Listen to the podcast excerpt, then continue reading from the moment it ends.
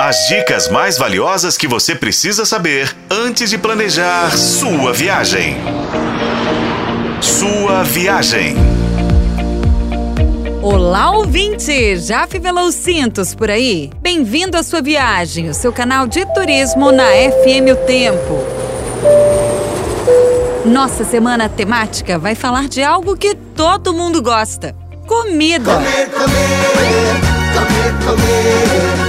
É o melhor para poder crescer. Como assim comida, Renata? Esse podcast de turismo. Então, gente, nós unimos o útil ao agradável, ou melhor dizendo, a fome com a vontade de comer. Falamos de turismo gastronômico. As pessoas têm muitas motivações para viajar. Conhecer cidades, interagir com a natureza, visitar atrativos famosos. E uma dessas inúmeras motivações é também a comida. Uma pesquisa do Observatório de Turismo, que é uma ferramenta do governo de Minas, mostrou que 30% das pessoas que visitam o nosso estado vêm atraídos pela culinária. Mas elas querem mais do que provar pratos. Frango com quiabo, feijão tropeiro, costelinha com ora pronobis ou degustar a nossa iguaria mais famosa, o pão de queijo. Bom, o turista quer mesmo experiências autênticas e a cozinha oferece isso, porque tem a ver com a identidade, com memória, com afetividade, com hospitalidade. Não é só sobre comer. Quando você viaja para qualquer destino, você faz questão de experimentar a comida local,